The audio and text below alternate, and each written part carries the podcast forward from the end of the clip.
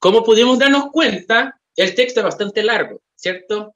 Así que si fuera a explicar cada detalle de lo que está acá, demoraría siete días como la fiesta para explicar todo. no, sería mucho tiempo, muy largo. Entonces, lo primero que quisiera comentarles es que vamos, nos vamos a especificar el mínimo detalle de cada fiesta o de cada aspecto que pudiésemos haber considerado acá, sino que vamos a intentar ir al, ir al grano, como decimos, ¿no? Intentar hacer lo más objetivo cuanto sea posible, ¿ya? Respecto de ese texto tan hermoso que tenemos, que es de las fiestas, ¿ya? Para los que anotan, están anotando ahí, eh, el, el sermón de hoy se llama Descanso y Alegría en el Evangelio.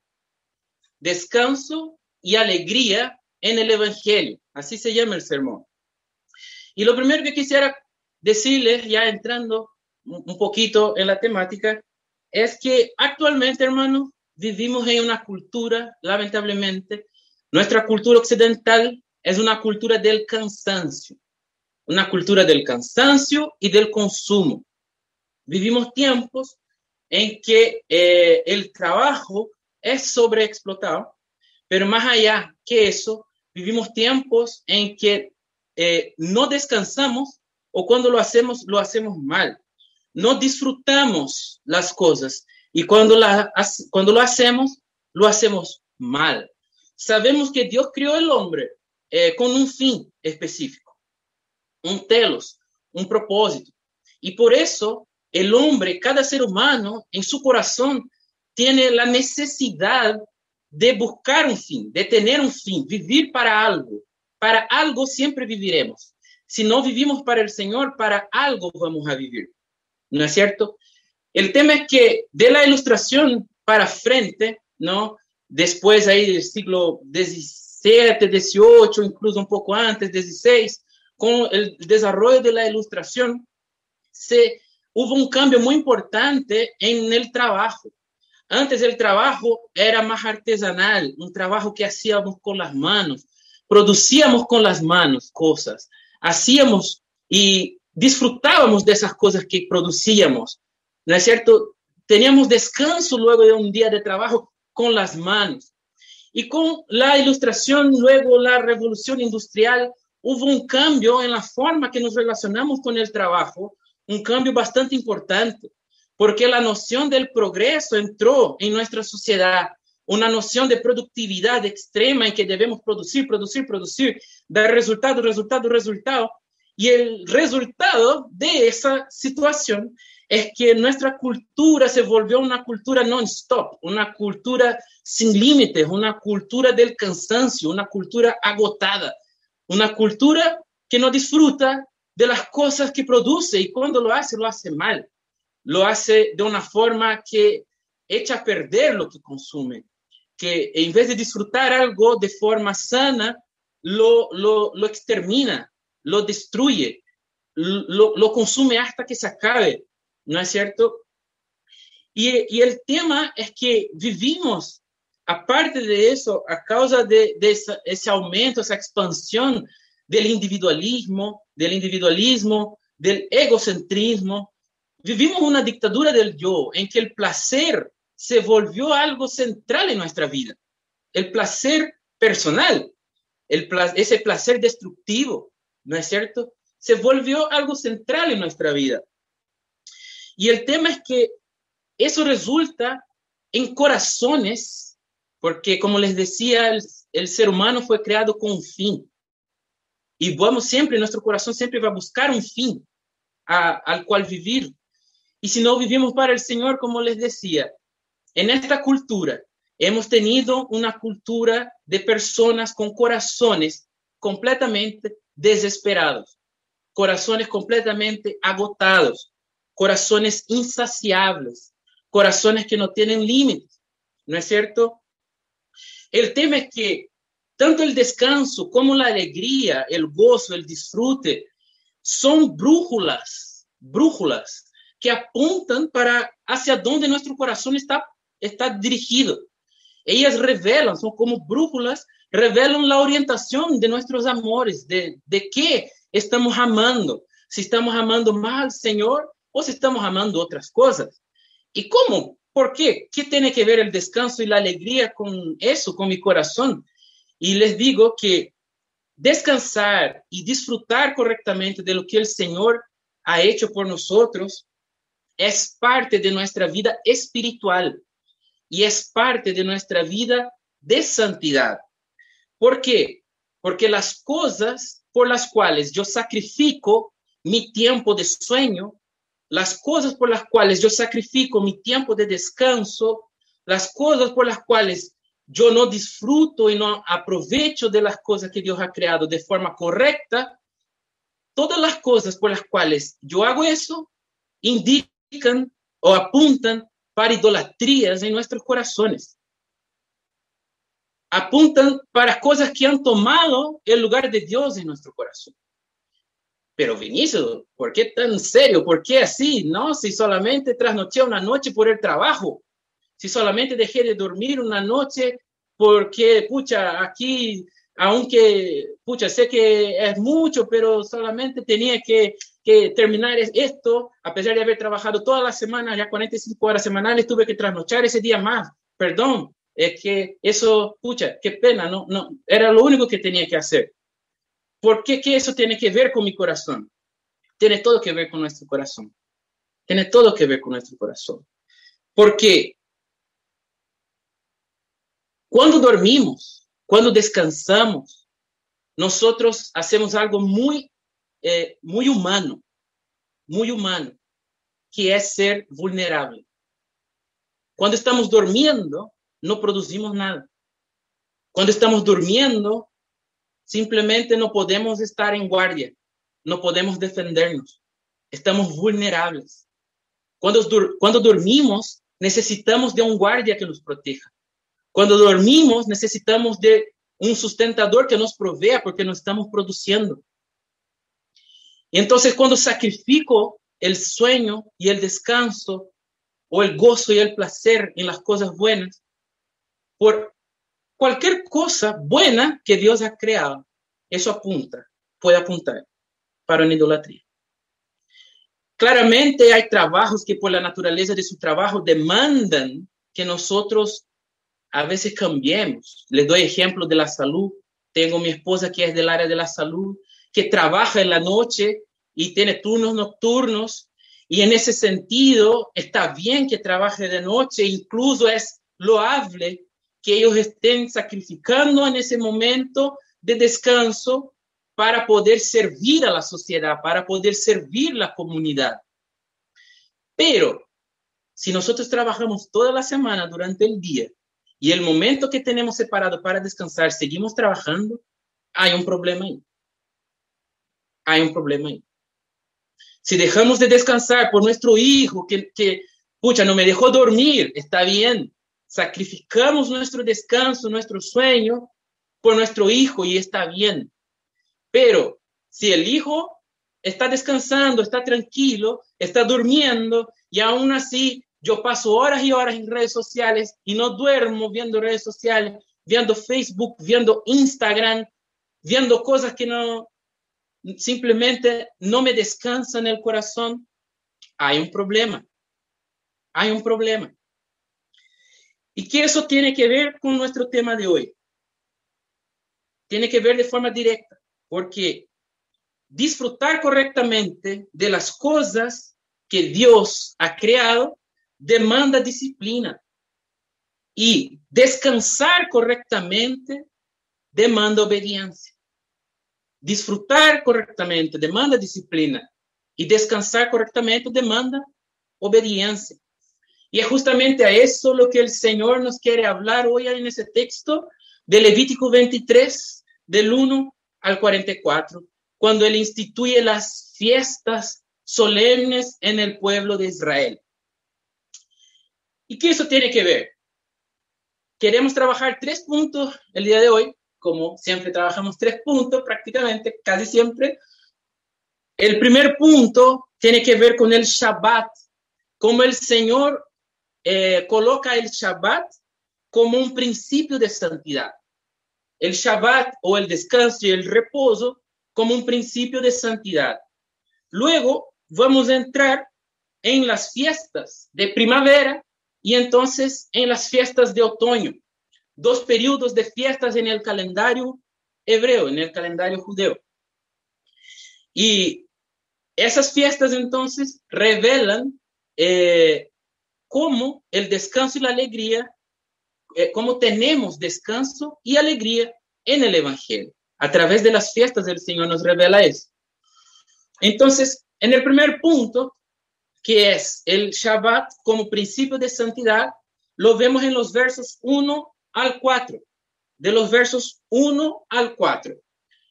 No voy a leer de nuevo porque si no se va a alargar mucho, pero espero que tengan la Biblia en mano y puedan ir revisando los textos mientras los voy diciendo, ¿ya? Para que se pueda aprovechar mejor. Lo primero que quiero destacar con relación al Shabbat como un principio de santidad es que la palabra que traducimos por fiestas, ahí la palabra hebrea, mued, mued, que traducimos por fiestas, significa temporada o significa un evento que se repite, un evento que es repetido periódicamente, un festival, un plazo fijo que en un cierto periodo de tiempo se repite. En ese caso, Dios estaba instituyendo fiestas o festivales o feriados que anualmente deberían ser repetidos. ¿No es cierto?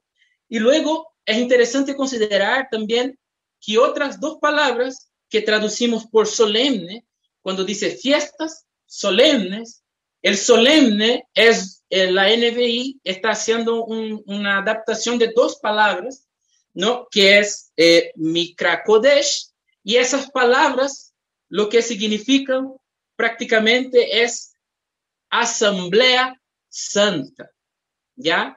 Asamblea santa, un llamar para afuera un convocar, una convocación para afuera, un llamamiento a una reunión, a una congregación, a una asamblea, pero no cualquier asamblea, una asamblea santa, un Mikra Kodesh, santa, una asamblea solemne.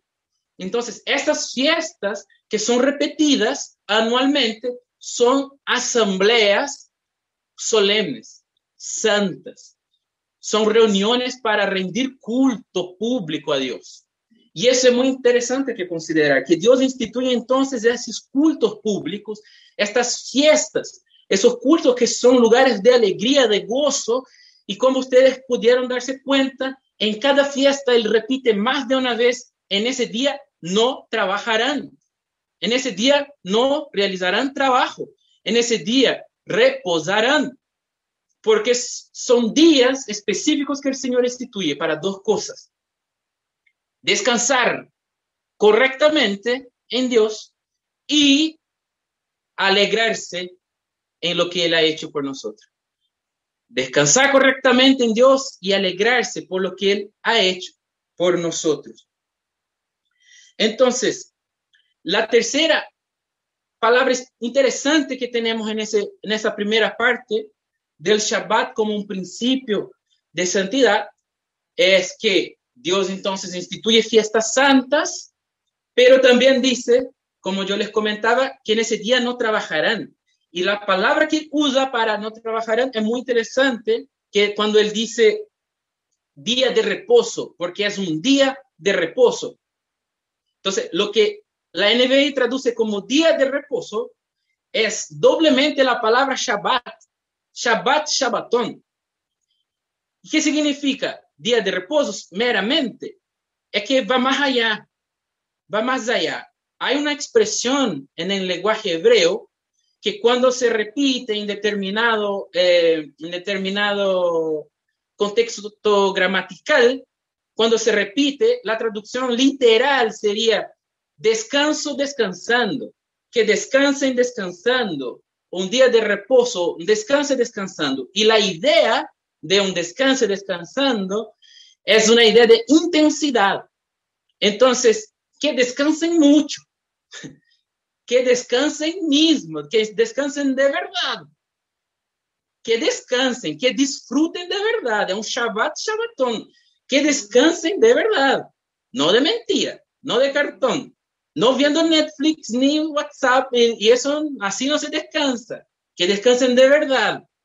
Eso el Señor está diciendo al pueblo de Israel en ese contexto. Entonces, Él instituye el Shabbat como un principio de santidad, porque esos versículos son como un paraguas para todo lo que viene después, para las demás fiestas que vienen después. Entonces, aquí Dios está recordando el cuarto mandamiento, el descanso y el gozo como parte de su carácter. Dios dice, descansen, porque yo descansé en el séptimo día. Entonces, es un principio espiritual de que Dios descansó, Dios descansa, Dios disfrutó de su creación y así Él quiere que nosotros también lo hagamos. No es una mera ley, orden que ya no se aplica hoy. El principio del Shabbat se aplica. Dios nos está llamando, descansen porque yo descansé. Entonces Dios nos llama a descansar de verdad y a disfrutar de verdad lo que Él ha creado. Dentro de esa cultura de cansancio, de esa cultura del consumo, Dios nos llama. Sean santos a través de su ocio. Sean santos a través de su descanso. Sean santos a través de su placer, de su gozo, de su alegría. Y si tú, mi hermano, si tú, mi hermana, has fallado en descansar, has fallado en disfrutar de lo que el Señor ha realizado por nosotros, hoy el Señor nos llama a que lo hagamos bien. Hoy el Señor nos llama a descansar en Él. Hoy el Señor nos llama a arrepentirnos de ese pecado, de la autonomía, de la independencia, porque cuando rechazamos descansar, lo que estamos diciendo al Señor es eso. No necesito que nadie me cuide, que nadie me guarde. Yo me autosustento. Yo me, eh, soy independiente. Yo cuido a, a mí mismo. Yo cuido, me cuido solo. Y el Señor nos llama hoy. Descansen, disfruten, dependan de mí. Y eso nos lleva a nuestro segundo punto en el día de hoy. Y el segundo punto, eh, que son las fiestas de primavera. ¿Cómo las fiestas de primavera tienen que ver con eso? ¿Se encajan en ese contexto? ¿Qué tienen que ver con eso? Entonces, eh, de los versículos, eh, primero en el versículo 5, ¿ya? Las fiestas de primavera comprenden cuatro fiestas, cuatro, son cuatro fiestas de primavera, al total son siete fiestas las cuatro de primavera que se realizaron aproximadamente en el mes de abril, no, perdón, en el mes de marzo, abril, claro, marzo, abril. Luego las fiestas de otoño que se realizaban en el mes aproximado de octubre, recordando que las estaciones son diferentes en el hemisferio norte, es al revés de que para nosotros, ¿ya?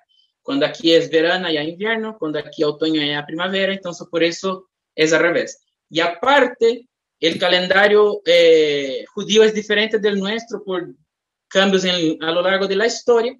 Entonces, el primer mes del año de ellos no es el mes de enero nuestro, sino que correspondría al mes de abril, marzo, abril. Por eso que las fiestas de primavera y su calendario comienzan en la primavera, eh, parte de lo que para nosotros sería abril, pero para ellos es el primer mes del año, sería su enero, el enero de ellos, pero para nosotros sería abril, ¿ya? Por un tema de la cosecha y su calendario agrícola.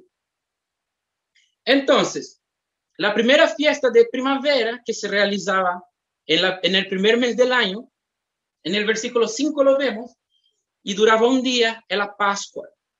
Entonces Dios llama a su pueblo a celebrar la Pascua. Lo que Dios está haciendo es recordar a su pueblo cómo Él liberó a su pueblo del Egipto.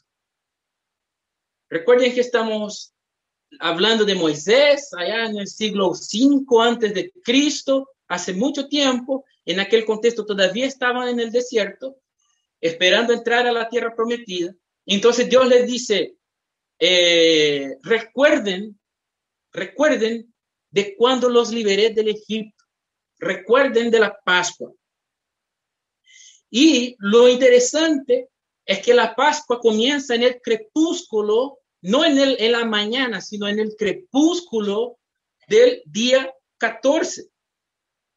¿Y por qué en el crepúsculo del día 14, 14 y no en la mañana? Es interesante considerar que para los hebreos, los judíos, los días empezaban con el crepúsculo, con el anochecer. ¿Por qué? El día comienza con descanso. El día parte con descanso, no con trabajo. El día comienza con descanso. Entonces, fue la noche y la mañana, día primero. Fue la noche y la mañana, día segundo. El día comenzaba en la noche, con el anochecer, con el crepúsculo, porque el día empezaba con descanso. Tamaño la importancia del descanso para el Señor es parte de su carácter, es parte de quien Él es. Y Él nos llama a guardar. Entonces, ¿cómo esto se aplica para nosotros? Aquí es interesante considerar que la fiesta de la Pascua se relaciona con el viernes de crucifixión de Cristo.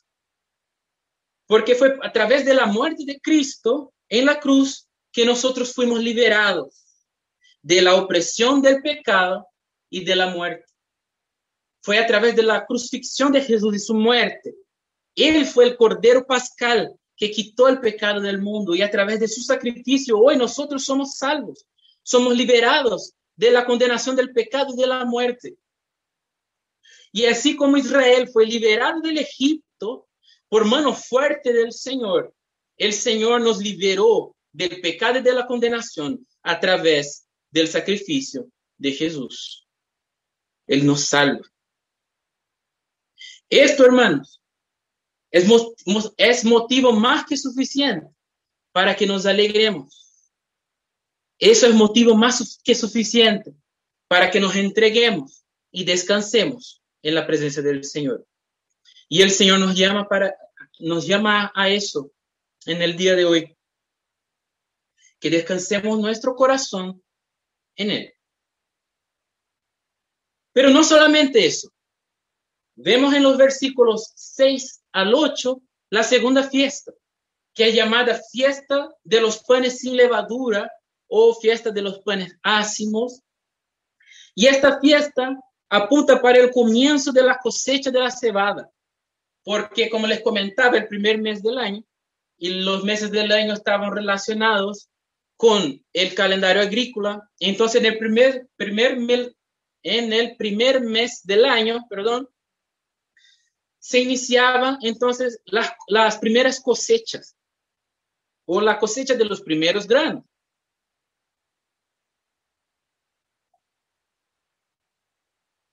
Y con esos primeros granos que, se cosecharon, el Señor eh, pidió que hicieran panes, panes sin levadura, panes ácimos. Esa fiesta duraba siete días. Entonces, del crepúsculo del 14 hasta el crepúsculo del 15 era Pascua. Del crepúsculo del 15 hasta el crepúsculo del 22, siete días, era la fiesta de los panes ácimos. ¿Y por qué panes ácimos? ¿Qué tendrá que ver los panes sin, levadura?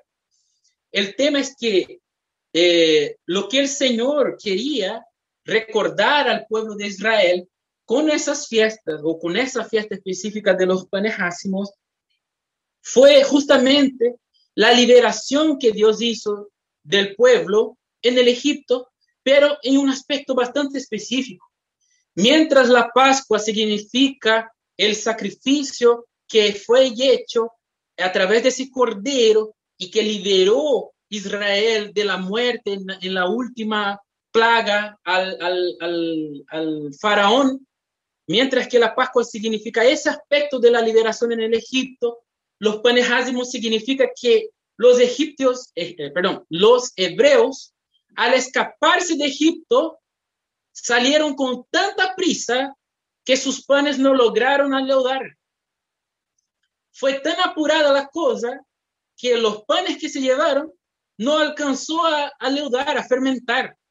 Por eso se llevaron panes sin levadura, panes ácimos, porque fue lo que alcanzó con la, prisa, fue con la prisa que salieron arrancando de Egipto y del faraón.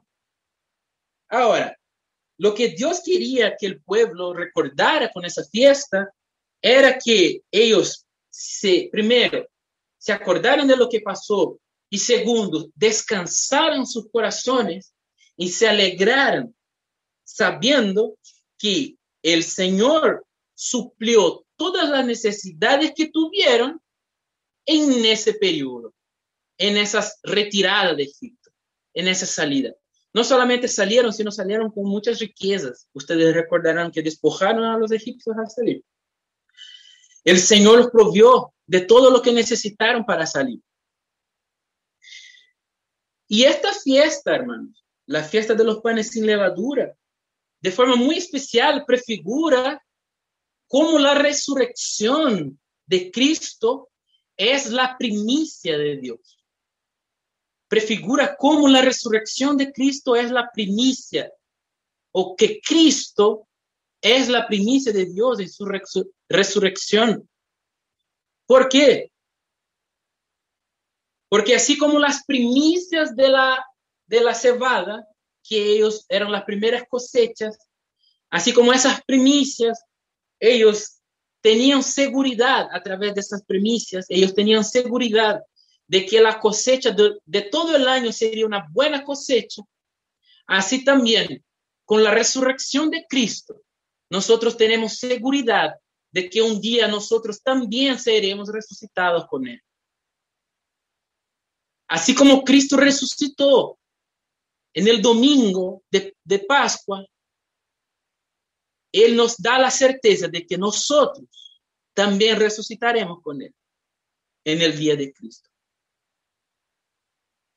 Nosotros podemos alegrarnos, nosotros podemos regocijarnos, nosotros podemos descansar en Cristo, porque tenemos esa confianza. Dios nos provee de todo lo que necesitamos, tanto materialmente como también espiritualmente. Él nos provee todos los granos, todos los frutos y por sobre todo nos provee de vida eterna. Y en eso podemos alegrar.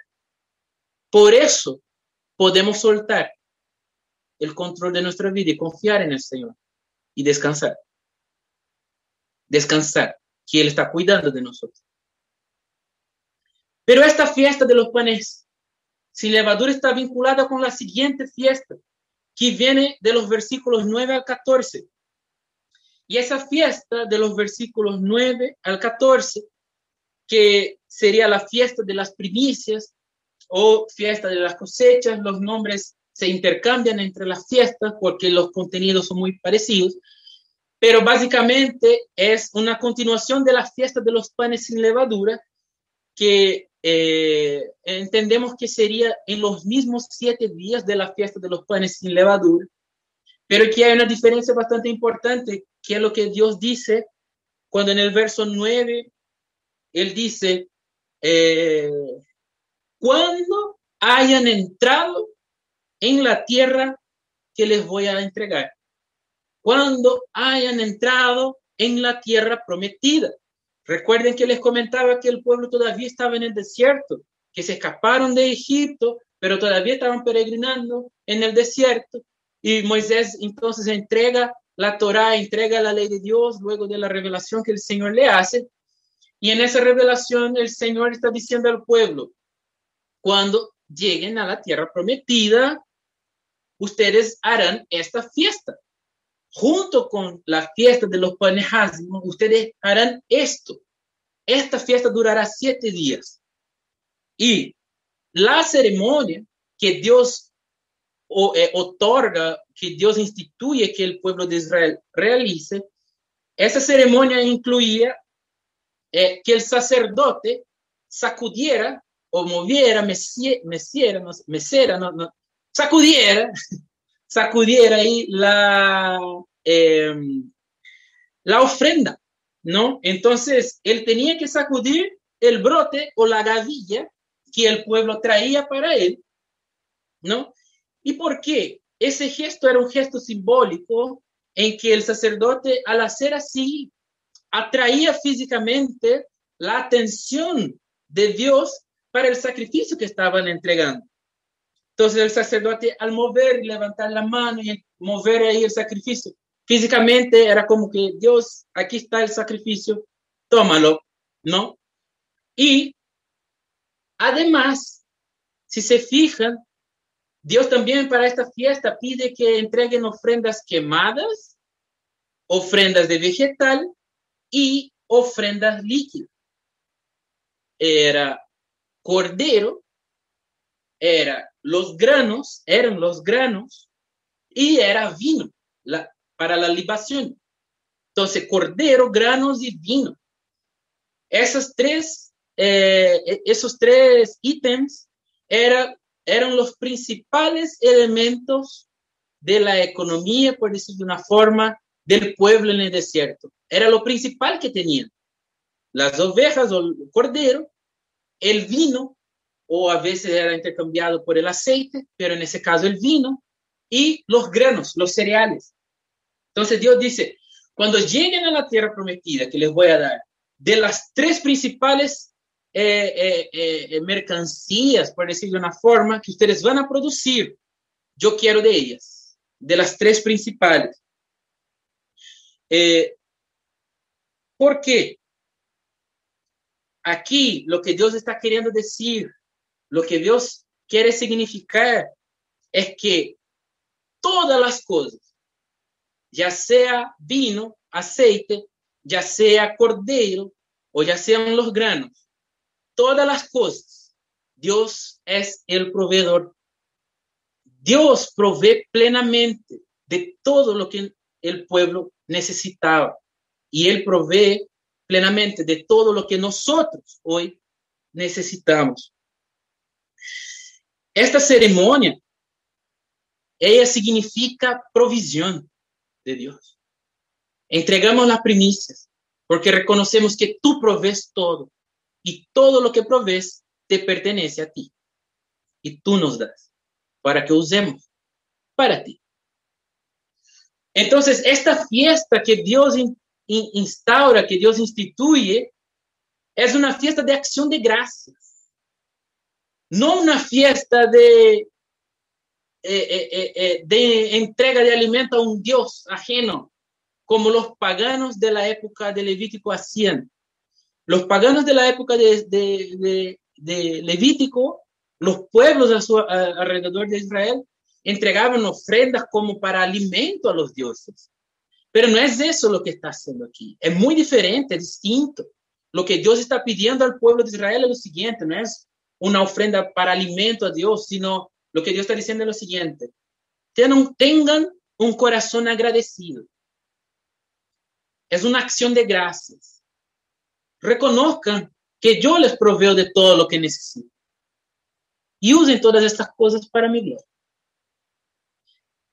Esto el Señor estaba diciendo al pueblo de Israel en el desierto, ahí, junto con Moisés.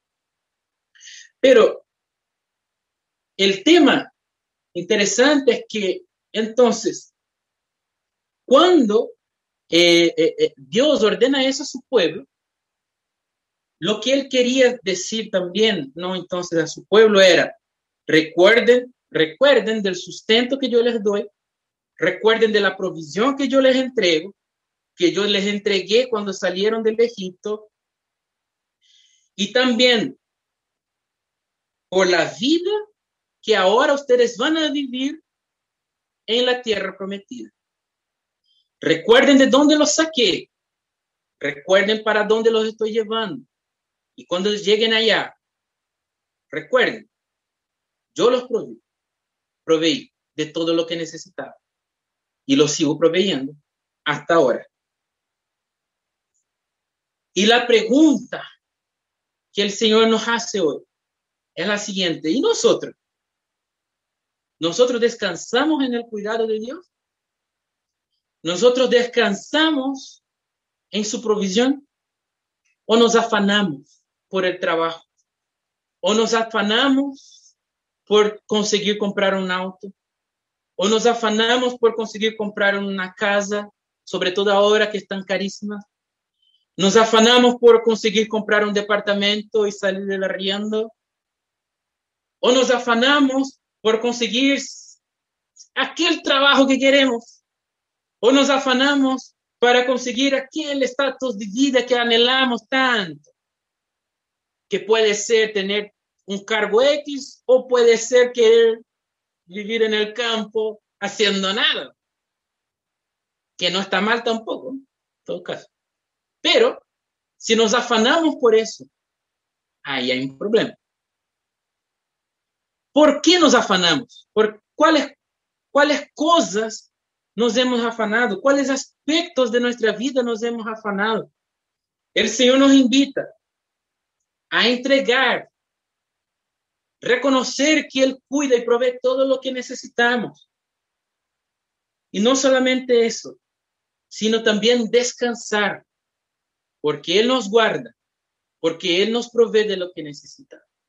Y lo que tenemos y lo que vendremos a tener, lo que lleguemos a tener, será el Señor quien nos entregará, quien nos dará. Cuando lo tengamos, si es que llegamos a tener, debemos recordar y decir, el Señor, hasta aquí nos ha traído el Señor. Hasta aquí nos ha sustentado el Señor. El Señor nos llama a eso, a entregar y descansar nuestro corazón, descansar nuestro corazón en Él.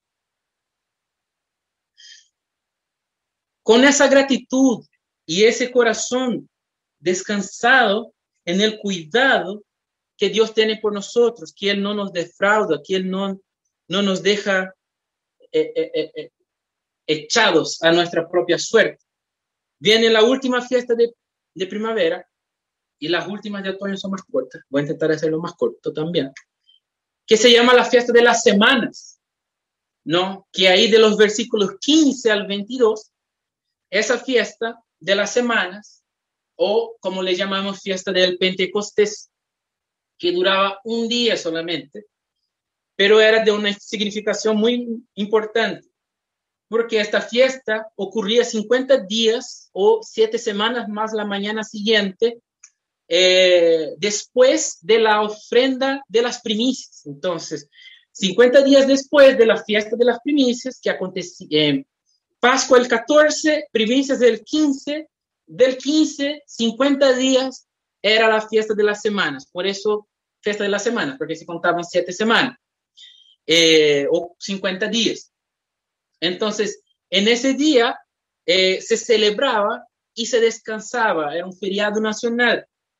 Y ese feriado, ese descanso, esa fiesta se relaciona con el fin de la temporada de la cosecha. Entonces, la cosecha inicia con la Pascua, por ahí comienza con la fiesta de las primicias de la cosecha y termina con el Pentecostés, la temporada de, cosecha, ¿ya?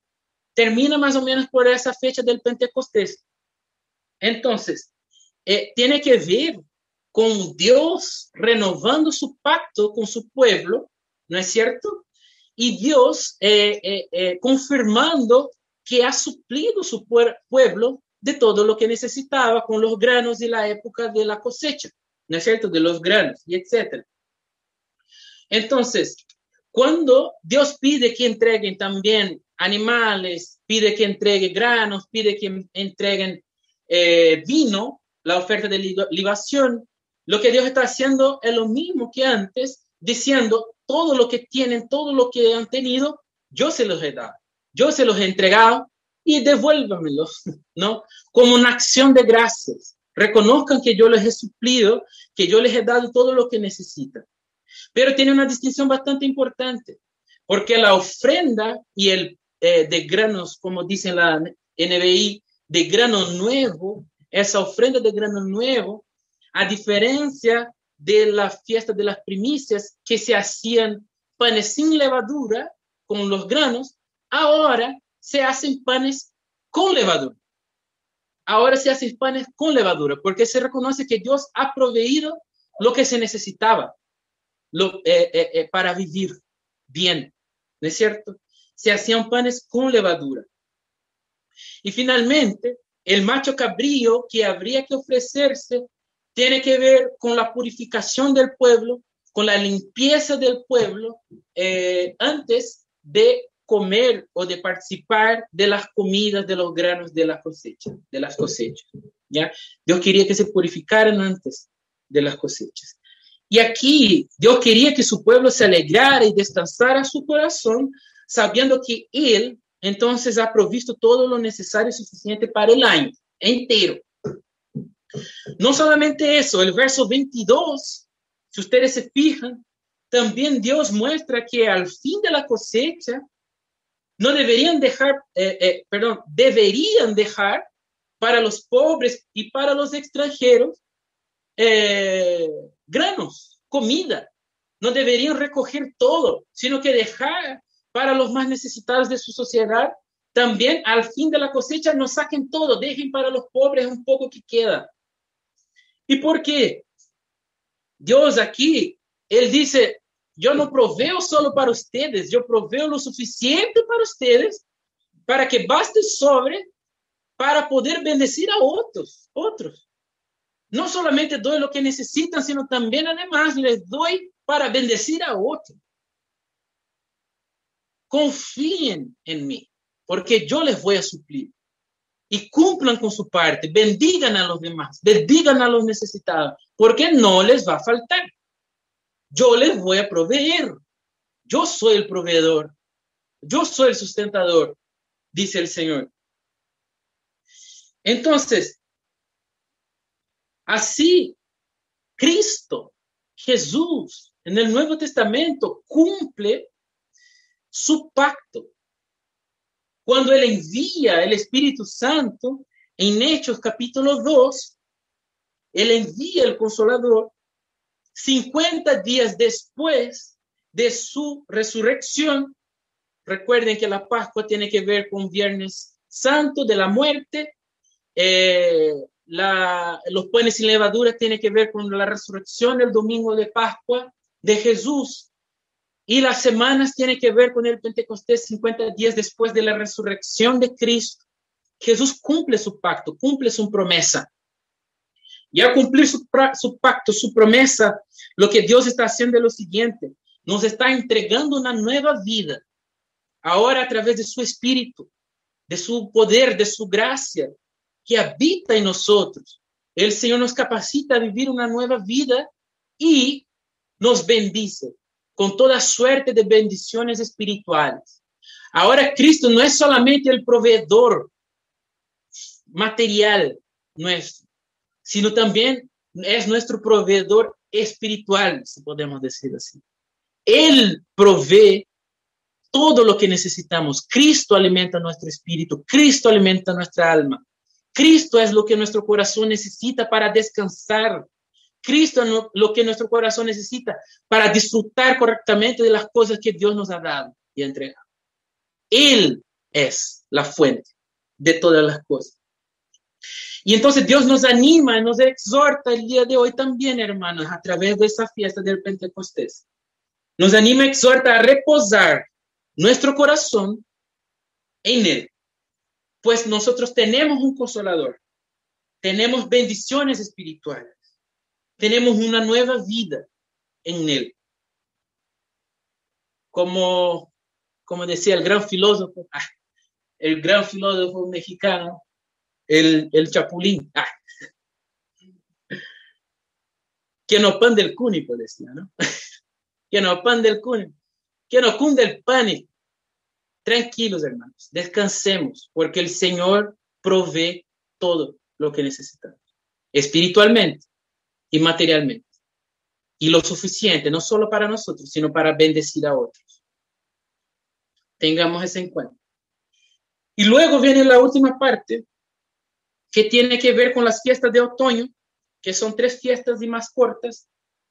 Y aparte, una de ellas ya fue explicada en las prédicas anteriores que tiene que ver con el eh, Yom Kippur, no, con el día de la expiación. Eh, y la primera fiesta de las fiestas de otoño, que es, entonces recuerden, el año completo, las primeras fiestas están en el primer, la, eh, en la primavera, primer mes del año, y Pentecostés 50 días después. Luego, segunda mitad del año, que en otoño comienzan las, las fiestas de, de, otoño. Y la primera de las fiestas de otoño, que las tres son en el mismo mes, el mes séptimo el mes séptimo, que no es julio, sino que correspondería a nuestro calendario con octubre aproximadamente. Ese mes es el mes más importante del calendario hebreo, del calendario judío, porque, porque es primero que, porque es el séptimo mes, pero también porque él marca el término del verano. Entonces, primavera, verano, termina el verano, comienza otoño en el séptimo mes. ¿Y qué significaba esto para ellos? Que terminaba el periodo de la sequía del verano y comenzaba el periodo de las lluvias.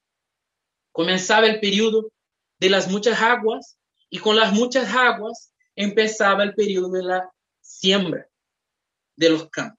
Entonces ya fue el cosecha, terminaron la cosecha, verano seco y duro, comienza las lluvias, comienza eh, la, la, plantación nuevamente, la siembra, es la siembra, ¿no? Y, y lo interesante de eso es que eso marca el inicio de un nuevo año agrícola. El inicio de un nuevo año agrícola comienza con las lluvias de otoño. Por esto este mes es muy importante. Entonces, la primera fiesta que tenemos está en los versículos 23 a 25, que son las fiestas de las trompetas, como les decimos, la fiesta de las trompetas. Esa fiesta duraba un día solamente. ¿Y qué significaba esa fiesta? Eh, entonces, como les decía, el mes séptimo era un mes sagrado, ¿no? Para el pueblo, justamente por el inicio de las lluvias, pero además, eh, por causa de eso, eh, ellos, Dios estableció que ellos festejaran y marcaran el inicio de esa nueva temporada con eh, el toque de cuernos de carnero, ¿no? Cuernos de carnero que le decimos shofar. Entonces, el pueblo tenía que anunciar, pa, pa, pa, pa, empezó la temporada de las lluvias, empezó el nuevo año eh, agrícola, empezó el nuevo año de provisión del Señor para nosotros. Entonces, con ese toque de, de, shofar, con ese toque de trompeta, eh, el Señor estaba renovando o anunciando que el pueblo recordara su pacto con Él. Dios quería que el pueblo recordara que tenían un pacto y que Él iba a seguir proveyendo, que Él iba a seguir cumpliendo lo que había prometido a Abraham, a Noé, a Adán y ahora con Moisés. Dios decía y quería que el pueblo recordara de su pacto con él. Eh, además, también quería que el pueblo recordara que había dado dones, había dado bendiciones materiales y espirituales al pueblo y que iba a seguir haciendo. Entonces, en ese día Dios quería que su pueblo se alegrara y descansara en su pacto. Y al hacerlo, él decreta un feriado nacional, un día santo, una asamblea santa, como yo les decía, un día de reposo y de descanso solemne. ¿Por qué? Porque el pueblo confía que el Señor les va a seguir proveyendo. Confía en su pacto.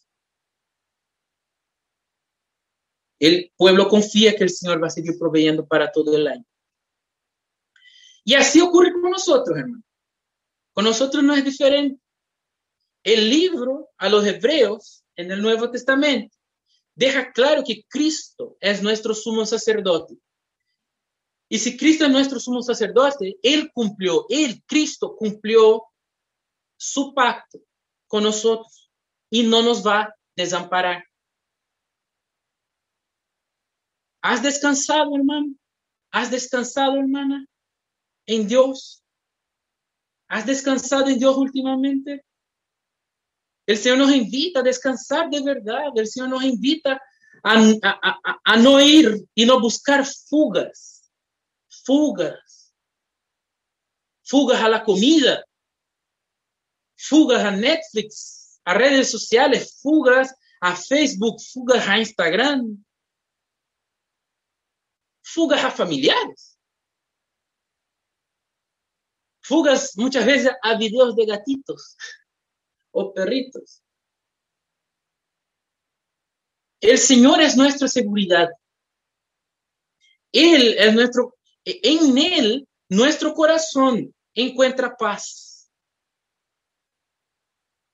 Porque, como decía Agustín de Pona, nos creaste para ti y nuestro corazón no encontrará paz mientras no descanse en ti. En Él tenemos descanso, en Él tenemos paz. Y no descansamos, hermanos, mientras, mientras nuestro corazón no esté descansado en Dios. Podemos ir para el sur, podemos estar con pleno contacto con la naturaleza, podemos estar olvidados de todo, pero si no estamos conectados, confiados en el Señor con todo nuestro corazón, no descansamos. No descansamos de verdad. Shabbat, Shabbatón. Jesús dice, venid a mí, todos los que están cansados y trabajados, porque yo les daré descanso. Confiemos en el Señor, Él nos llama a eso. Por fin la sexta, penúltima fiesta, es el día de la expiación, que va de los versículos 26 a 32. Dura un día solamente esta fiesta, el día de la expiación, que ya fue explicada ampliamente, tanto por Pastor Jonathan como por el presbítero Héctor, en el capítulo 16 de Levítico, en, los capítulos anteriores. Y yo solamente quiero destacar que en el mismo mes sagrado, el mes séptimo, eh, ese mes sagrado, en el día 10 de este mes, de ese mes, eh, es el día de la purificación.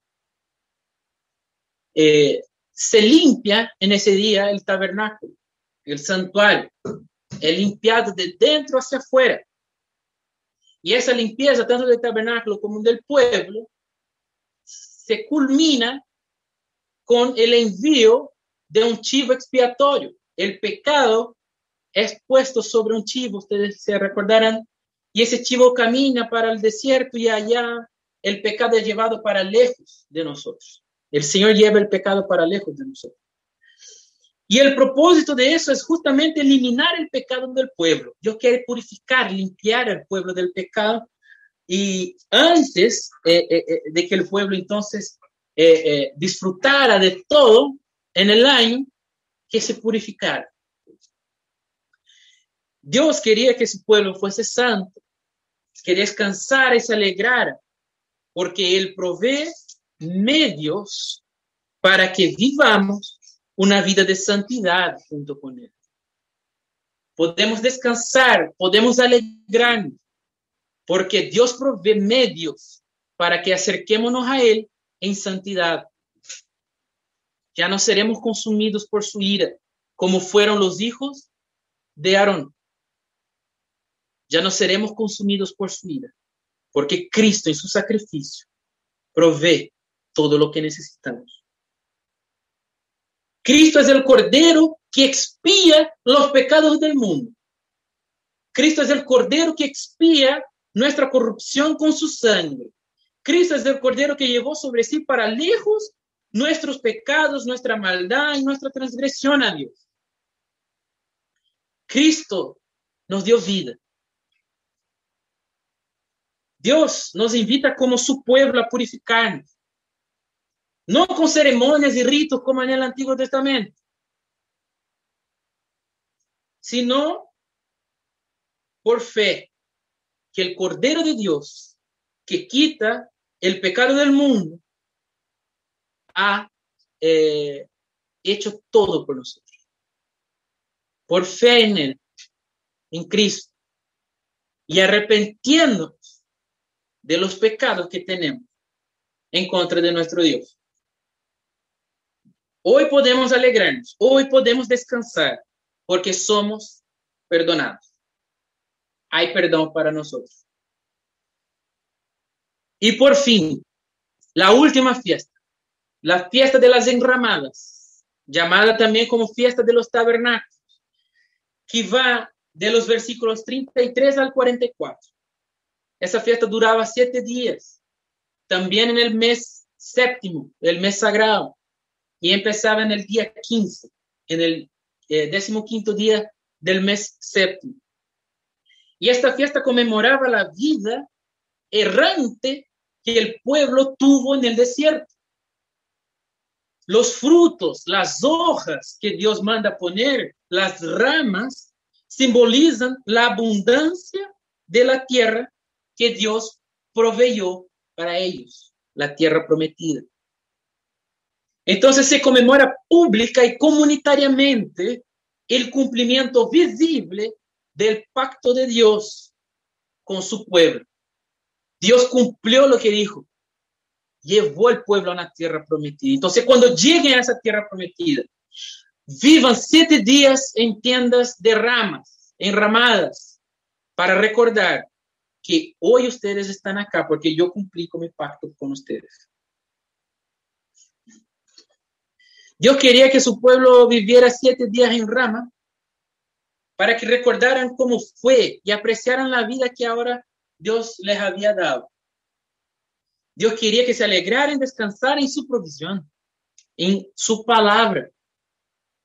Así también nosotros hoy, Dios, hermanos, a través de Cristo, Cristo es el sustentador de nuestras necesidades. Cristo es el sustentador de nuestras necesidades físicas, de nuestras necesidades materiales, pero sobre todo de nuestras necesidades espirituales, emocionales.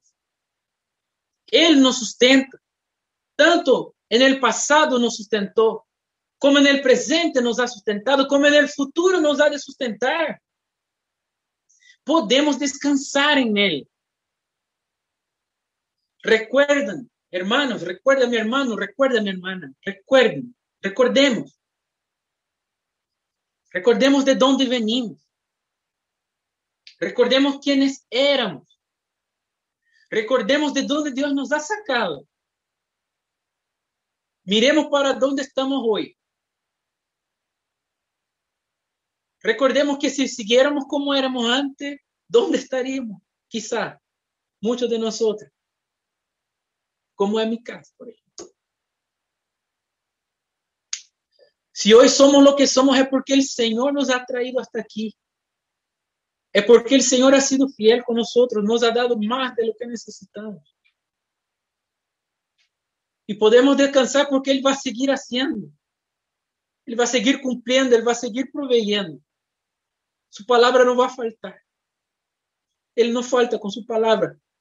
Él cumplió su pacto con el pueblo de Israel y lo va a cumplir con nosotros. Va a cumplir con ustedes, va a cumplir con tu familia, va a cumplir con tus hermanos, va a cumplir con tus tíos, tus padres, tus hijos, va a cumplir contigo, va a cumplir conmigo, porque su palabra no vuelve vacía. Él nos cuida, tenemos un cuidador. Y en eso nuestro corazón puede descansar. En esto nosotros podemos alegrar. Por tanto, para concluir, en una cultura de cansancio, una cultura de consumo, una cultura de agotamiento, Dios nos llama a descansar de verdad. Dios nos llama a disfrutar de verdad. Dios nos llama a descansar y disfrutar porque Cristo, en Cristo, somos libres de la condenación y del pecado. Nos llama a descansar y disfrutar porque Cristo ha resucitado y con Él nosotros también seremos resucitados. Dios nos llama a descansar y a disfrutar porque Cristo nos provee de sustento material y espiritual en la vida que tenemos hoy. El Señor nos llama a descansar y disfrutar porque Cristo nos ha entregado el consolador y con él toda suerte de bendición espiritual. Dios nos llama a descansar y disfrutar porque Cristo cumple su pacto con nosotros. Dios nos llama a descansar y disfrutar porque Cristo es nuestra expiación y en Él somos perdonados. Y por último, Dios nos llama a descansar y a disfrutar, porque Cristo es sustentador de nuestro pasado, de nuestro presente, así como seguirá siendo de nuestro futuro. En eso tenemos confianza y en eso podemos descansar. Amén. Oremos. Padre Santo, Señor, te agradecemos. ¿Cómo podemos no darte gracias, Señor? ¿Cómo podemos no adorar? ¿Cómo podemos no tener nuestro corazón lleno de gozo, lleno de alegría, lleno de gratitud por ti, Señor, cuando vemos la gloriosa obra de tu Santo Espíritu, la gloriosa obra de tu Hijo Jesús por nosotros, haciendo lo que no podríamos hacer por nosotros mismos, sacándonos, Señor, de toda la maldad que tenemos. Podemos descansar en ti. Podemos descansar em tu amor, podemos descansar em tu graça.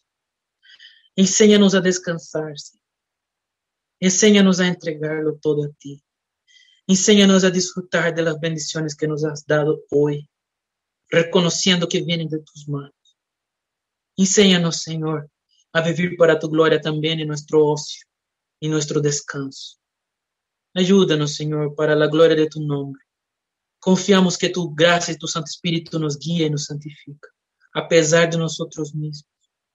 Por isso, Senhor, nos alegramos em ti. Seja nós hoje e sempre. Em nome de Jesus. Amém.